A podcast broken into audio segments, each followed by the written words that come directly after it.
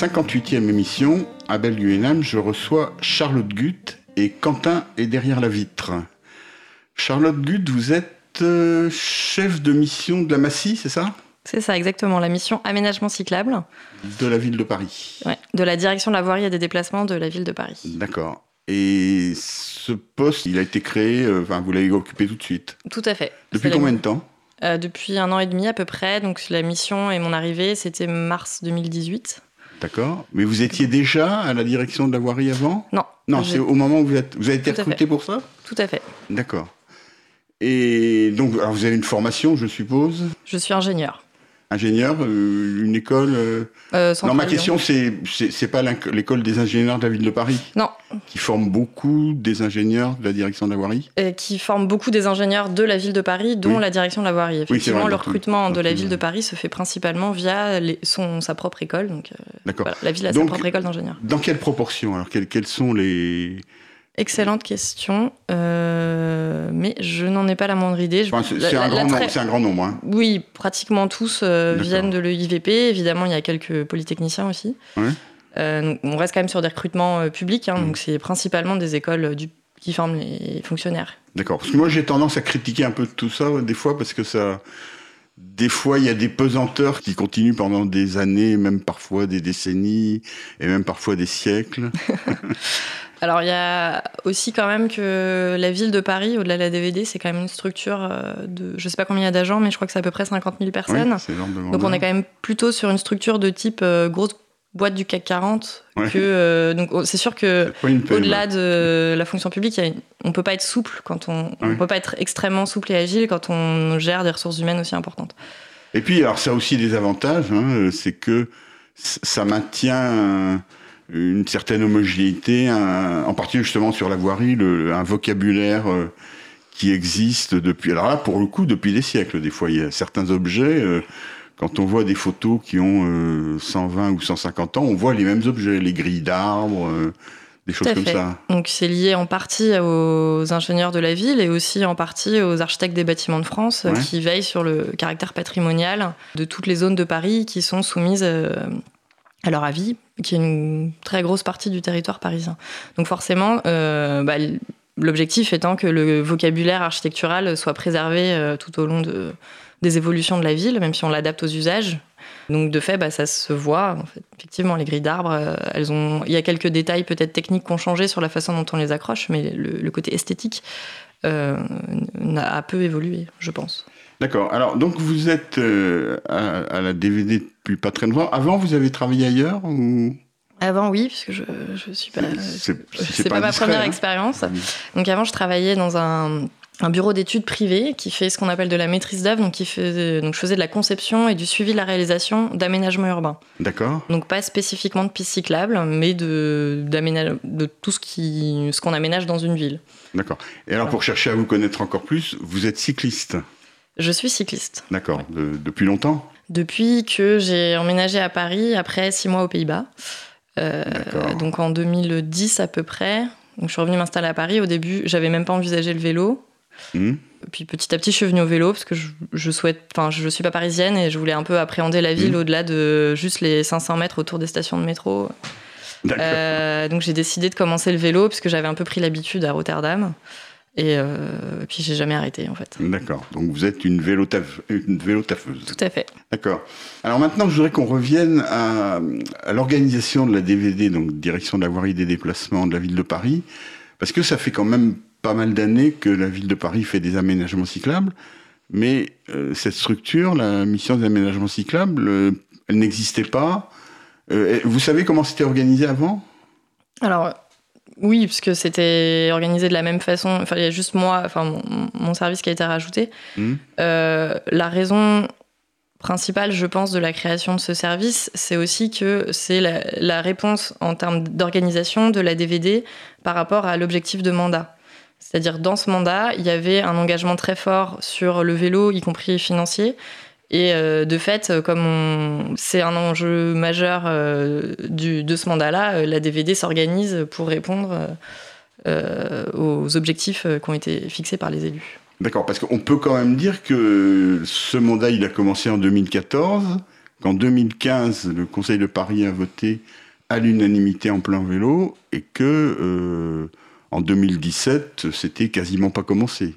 Alors, j'étais pas là. un peu? je, alors, oui, parce qu'il y a quand même des choses qui ont été faites hein, entre 2015 et 2017. De toute façon, il y a un temps, il y a un temps dans l'élaboration des projets qui fait que les études sont assez longues et de toute façon, on commence par faire les études avant, avant les travaux. Donc, de fait, on peut pas, enfin c'est pas euh, direct après la décision qu'on peut mhm. avoir, voir euh, la décision se réaliser dans l'espace public. Donc il y a de toute façon un temps. Et donc quand vous êtes arrivé, il y avait quand même un certain nombre d'études qui étaient en cours que vous avez matérialisées. Mais est-ce que vous pensez que ça, que la mission était aussi pour euh, accélérer ce rythme L'objectif, je pense, alors je suis pas forcément la mieux placée pour parler, parce mhm. qu'effectivement, j'étais pas là avant, c'est un peu tout le principe, mais l'objectif était aussi d'avoir une, vision plus globale euh, sur l'ensemble des aménagements mhm. qui sont faits sur le territoire, euh, et aussi d'essayer d'avoir un, peu une cohérence dans les différents aménagements qu'on livre, parce que faire une piste cyclable, euh, ça veut tout et rien dire. Il y a à peu près 10 000 façons différentes d'aménager quelque chose pour le vélo. Et on se retrouvait avec des choix qui n'étaient pas tout à fait cohérents sur l'ensemble du territoire. Alors notamment, c'était un peu le plus flagrant sur des pistes qui sont qu'on avait territorialisées, mais qui traversent Paris de part en part. Et donc, pour l'usager, il ne faut pas qu'on voit cette limite. On va expliquer territorialisation parce que donc à Paris, il y a des sections territoriales de voirie. Alors, oui, ah, en fait, alors le, déjà, le Paris, c'est très grand. voilà. Et donc, pour se répartir, euh, une partie des tâches sont réparties par arrondissement ou par section territoriale qui regroupe euh, entre 3 et 4 arrondissements, mmh. ou non, entre 2 et 4 plutôt. Euh, donc qui correspond à une répartition géographique du territoire. Mmh. Et après, sur les plus gros projets, euh, c'est pareil, on ne peut pas avoir euh, trois personnes qui vont étudier tous les projets parisiens, donc il y a une répartition des tâches entre les différentes personnes pour la mise en œuvre des gros projets. Donc ça fait qu'il y a une multiplicité des acteurs qui est obligatoire parce que c'est beaucoup. Enfin, il y a plein de projets à faire, donc forcément, ça peut pas être une petite équipe, ça peut pas être deux personnes, c'est forcément beaucoup de gens parce qu'il y a beaucoup à faire. Euh, mais qui faisait qu'il y avait un peu un éclatement euh, des, des, choix, des décisions. Et, Ça veut dire par exemple qu'il peut y avoir des, des aménagements qui, euh, sur le terrain, apparaissent comme un seul aménagement, pour le, en particulier pour le cycliste, et qui sont réalisés par deux sections territoriales différentes. Réalisés, surtout conçus. Surtout conçus. Conçus et réalisés par des gens, par effectivement par deux équipes différentes et euh, sans forcément qu'il y, y, ait à l'époque, en, termes de, au moment de la conception, euh, de brainstorming commun. Mmh, d'accord. Et donc, une partie de votre job, c'est d'organiser ce brainstorming commun oui, de faire en sorte que les, nos aménagements soient plus cohérents sur le territoire euh, et aussi essayer d'avoir un, d'organiser un retour des bonnes pratiques et des mauvaises pratiques pour euh, voilà essayer de gommer. Euh, on se dit voilà les choses où on se dit bah finalement on aurait peut-être pu si on avait fait comme ça ça aurait pu être mieux. Essayer que on ait ces retours d'expérience pour petit à petit livrer chaque année de meilleurs aménagements aux Parisiens. D'accord. Enfin, les mauvaises euh, expériences, euh, elles vous viennent spontanément sans que vous ayez besoin de les, de les solliciter, non? Les retours sur les mauvaises expériences bah, euh, Avec les réseaux sociaux en particulier? Alors, oui et non, parce que. On a des retours d'usagers, donc soit par les réseaux sociaux, soit des, qui des usagers qui nous sollicitent directement avec Paris J'écoute, par exemple, ou qui écrivent à la DVD, voire à la mer. Après, ça reste. donc, ça, on en a pas mal. Après, disons qu'on va voir qu'on a un souci dans un aménagement quand on a plusieurs fois la même remarque mmh. euh, de plusieurs usagers différents. Mmh. Et quand on a une remarque d'une personne, euh, c'est un peu difficile. Surtout que, par exemple, on a des remarques parfois sur des cyclistes. Euh, moi, je suis cycliste depuis 1975, j'ai pas besoin de cette piste cyclable, pourquoi vous faites ça? donc voilà, c'est une personne, c'est un avis, c'est son mmh. ressenti. Il, il ou elle, enfin en l'occurrence, celui auquel je pense c'était un, monsieur, euh, fait du vélo depuis 1975. Moi, j'essaye d'avoir de nouveaux cyclistes. Donc, en fait, euh, bon, pourquoi j'irai investir de l'argent pour lui? Quelque part, il sera, dans tous les cas, il sera là en train de faire du vélo. Euh, l'intérêt de l'investissement public est assez faible. Mais du coup, son avis, il est important, mais euh, c'est pas parce que lui s'exprime que d'autres. Euh, C'est un peu dur d'avoir hmm. des, des, trucs très rationnels. On a un peu du mal. Là, on va essayer d'en avoir un peu plus. mais là, vous avez les associations qui vous. Tout à fait. Donc ça, c'est assez précieux parce que hmm. bah, ça permet d'avoir des avis un peu plus structurés parce hmm. qu'en général, ils essayent d'avoir le retour de leurs adhérents. Ils en ont pas mal, hein, collectivement, entre les différentes associations. Donc, et puis on, voit quand même que sur, des, sur certains projets, il y a des, des gens qui connaissent vraiment très bien finement le, le terrain sur lequel on, on fait le projet. Donc c'est quand même assez intéressant d'avoir des retours assez proches des usagers. D'accord. Alors nos auditeurs attentifs et réguliers les connaissent bien puisque je les, je les interviewe régulièrement. Euh, mieux se déplacer à bicyclette, euh, Paris en selle, euh, Vélorussion. Donc ça, ça vous est extrêmement précieux. Hein Tout à fait. Et alors, j'ai reçu également donc de Paris en selle Simon Labouret et Rive Vasta qui ont écrit un petit bouquin, donc je suppose qu'ils vous l'ont J'ai reçu mon exemplaire dédicacé, absolument. Alors, qu'est-ce que vous pensez de ce travail? Alors, je trouve déjà que c'est un travail euh, assez conséquent hmm. et euh, assez professionnel. Dans le, rendu, on sent qu'il y a vraiment beaucoup, beaucoup de travail. Donc, de la part de bénévoles, c'est quand même hmm. à saluer. Je les trouve aussi assez didactique dans l'explication de pourquoi euh, on promeut telle ou telle solution. Hmm. Après, dans le détail de chacune des solutions,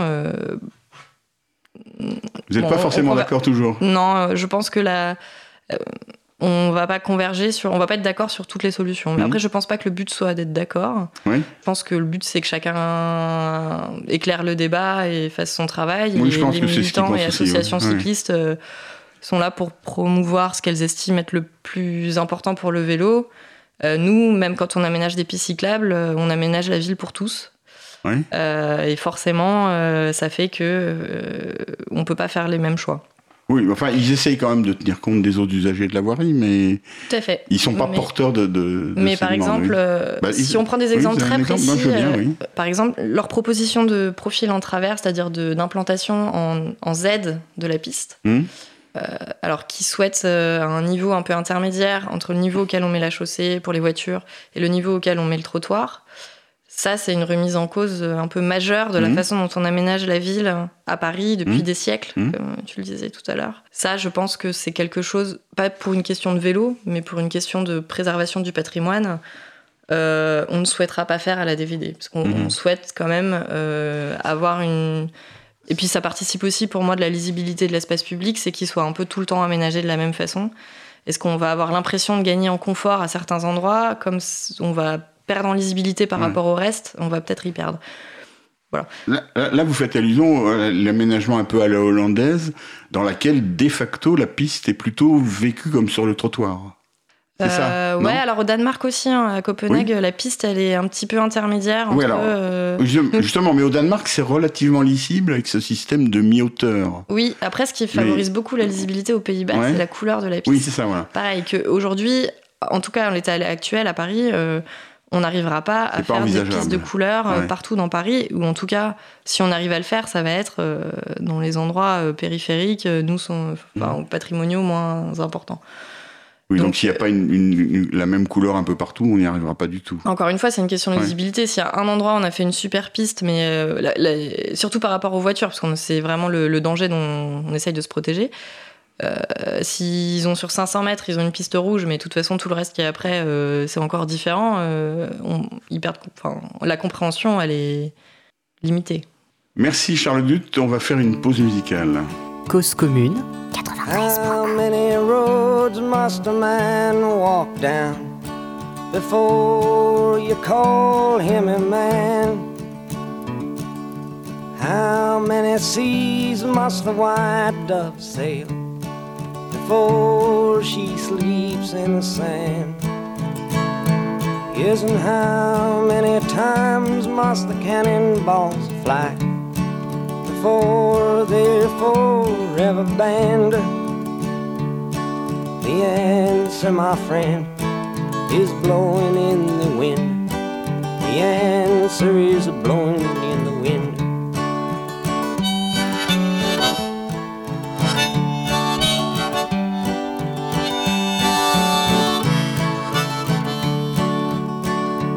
Yes, and how many years can a mountain exist before it is washed to the sea?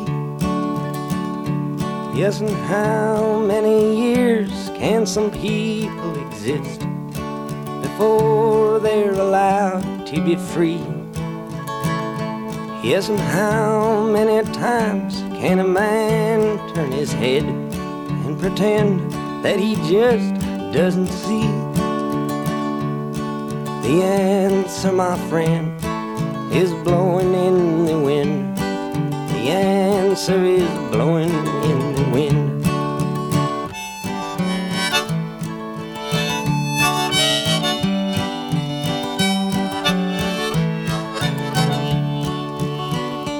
Yes, and how many times must a man look up before he can see the sky? Yes, and how many ears must one man have before he can hear people cry? Yes, and how many deaths will it take till he knows that too many people have died? The answer, my friend, is blowing answer is blowing in the wind.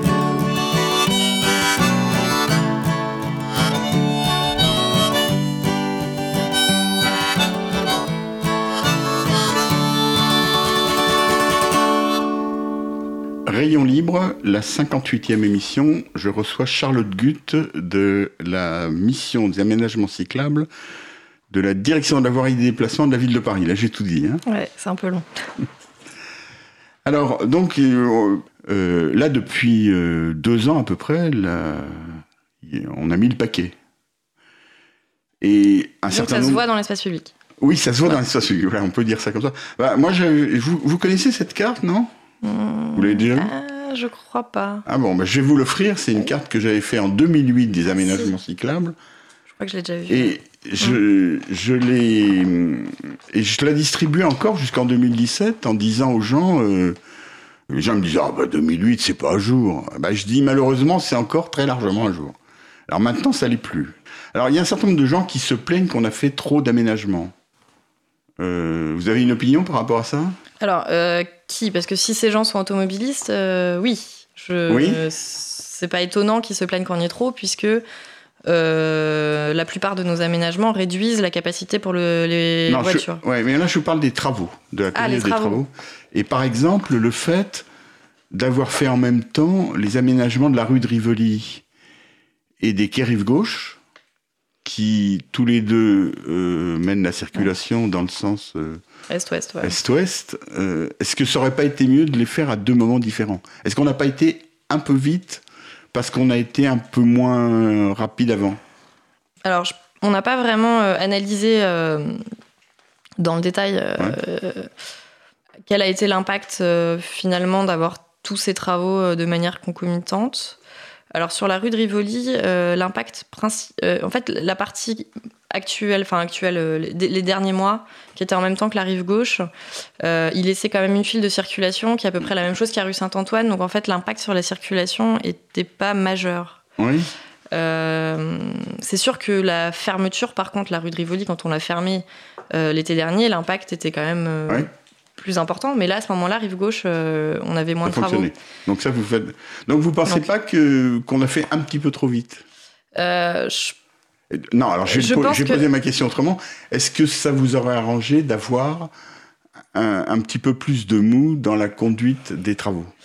Alors, je pense qu'il y, y a plusieurs difficultés au fait d'avoir de faire tous ces travaux en même temps. Il y a effectivement que le, le, les différents usages de l'espace public sont très modifiés. Mhm. Donc, il n'y a pas que les voitures, hein, parce que c'est aussi compliqué Oui. pour les piétons. Absolument. pour les bus, principalement pour les bus. Et c'est vrai que je pense que ça a été dur à vivre pour les Parisiens probablement et pour les Franciliens qui se déplacent à Paris. Euh, ça a été aussi un peu dur pour nous en termes d'organisation des chantiers, parce que derrière, Mhm. c'est des approvisionnements, des équipes. Voilà, après, ça permet que, quelque part, euh, le désagrément, il est plus limité dans le temps. Hum. Bah, Oui, c'est ça. Oui, mais alors justement, parce que là, on, on rentre en période électorale, donc vous avez forcément un devoir de réserve.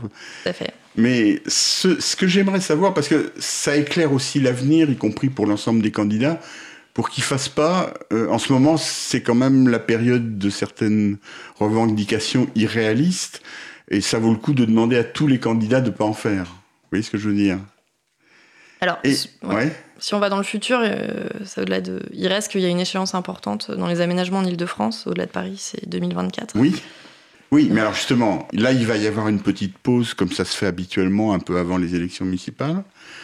Euh, est-ce que vous avez déjà un certain nombre d'études pour pouvoir démarrer dès maintenant, c'est-à-dire dès après les élections, justement en particulier pour qu'en 2024, il y ait les équipements qui seront nécessaires? Alors, on ne les a pas encore. Donc là, on a beaucoup travaillé pour euh, les travaux qui ne sont pas tous finis, donc on travaille encore pas mal. On va probablement se lancer effectivement dans une nouvelle phase d'études pour être en mesure, alors d'études sur des éléments qui ont déjà été votés au Conseil de Paris hein, dans, le schéma directeur 2015-2020. Euh, donc on va pouvoir se lancer dans cette renouvelle phase d'études euh, d'ici quelques mois, je pense, mmh. dans, le trimestre. Après, euh, on va aussi, surtout, je pense, mettre à profit cette période pour analyser ce qu'on a fait de manière un peu plus poussée que juste trois retours d'usagers, ou enfin trois j'exagère un plus, mais euh, à partir de retours un peu partiels d'usagers, essayer de faire des analyses un peu plus poussées sur euh, les différents aménagements qu'on a fait pour voir ce qui fonctionne le mieux, ce qui fonctionne le moins bien. Avoir des analyses aussi, pas que sur les cyclistes, hein, mais observer aussi comment se comportent les piétons, les voitures, euh, y a-t-il des effets sur le bus sur différents aménagements. Donc une phase d'analyse forcément qui prend du temps et qui pendant cette phase d'analyse, nous, comme ça nous prend du temps, on ne mmh. va pas produire forcément beaucoup d'études après, elle me semble importante pour que euh, nos prochaines études soient de la meilleure qualité possible euh, pour les Parisiens. Oui, mais alors justement, est-ce que ça aurait pas été mieux d'aller d'être un peu moins le, nez sur le guidon pour pouvoir produire ces, ces réflexions au fur et à mesure?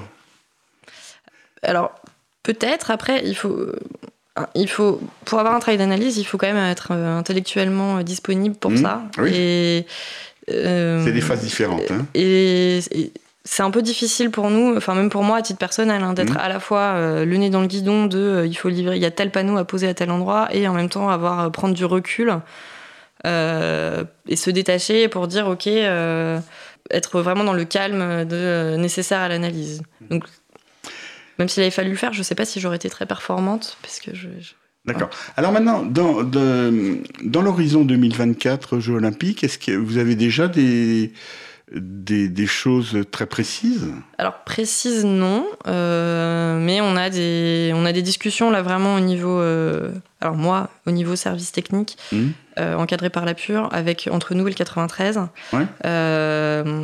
pour aménager des, des, itinéraires qui soient bah, connectés entre Paris et le 93 pour desservir les, les sites parisiens. Mais alors parce que alors moi j'ai un peu regardé sur le sur différents sites c'est un peu compliqué même euh, de s'orienter entre les différents sites. Mais pour le moment, j'ai pas une impression très positive. Et il me semblait qu'un certain nombre d'annonces qui avaient été faites au moment de la candidature euh, consistaient en gros à dire euh, qu'entre le village olympique et, les différents équipements de Saint-Denis, d'Aubervilliers et tout ça, le, village de la presse à, au Bourget, qu'en fait on pourrait faire ça à vélo. Moi je voyais quand même des Jeux Olympiques Il y a ce travail qui est fait sur les. Euh, qui s'appelle des boucles, hein, qui permettent de desservir les sites. Après, euh, pour l'instant, là, on en a un travail de niveau technique, hein, vraiment de savoir euh, où est-ce qu'on met les, les aménagements, combien ils coûteraient si jamais on les fait, etc. Après, il y a le travail des élus hein, sur le sujet, donc mmh. ça, je maîtrise pas très bien et je connais pas trop, donc je me prononcerai pas. après, est-ce que ça dessert les sites? Moi, j'avoue, de manière strictement dans mon travail, je me suis contenté de regarder à la mmh. limite entre Paris et le 93 comment on arrivait à faire connecter nos, mmh. nos choses. Le détail de ce qui est desservi dans le 93, euh, j'ai pas, j'ai pas regardé. Mais l'idée est bien de desservir les différents sites.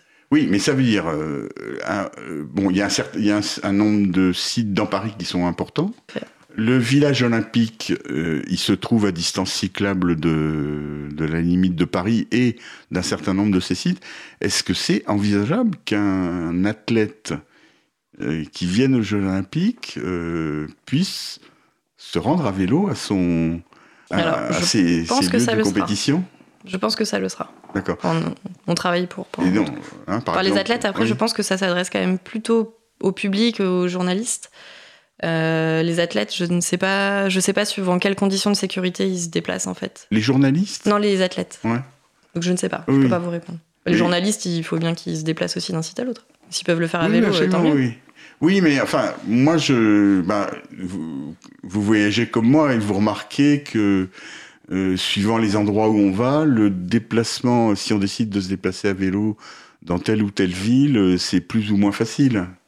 Donc, euh, comme ces Jeux olympiques sont présentés comme hyper écolo, ce serait bien qu'on puisse présenter aux différentes personnes, touristes, journalistes et... C'est un travail qui, qui est en cours. Eh bien, euh, Charlotte Dugut, c'était donc le 58e numéro de Rayon Libre. Merci. Quentin était aux manettes. Abel Guggenheim, Rayon Libre.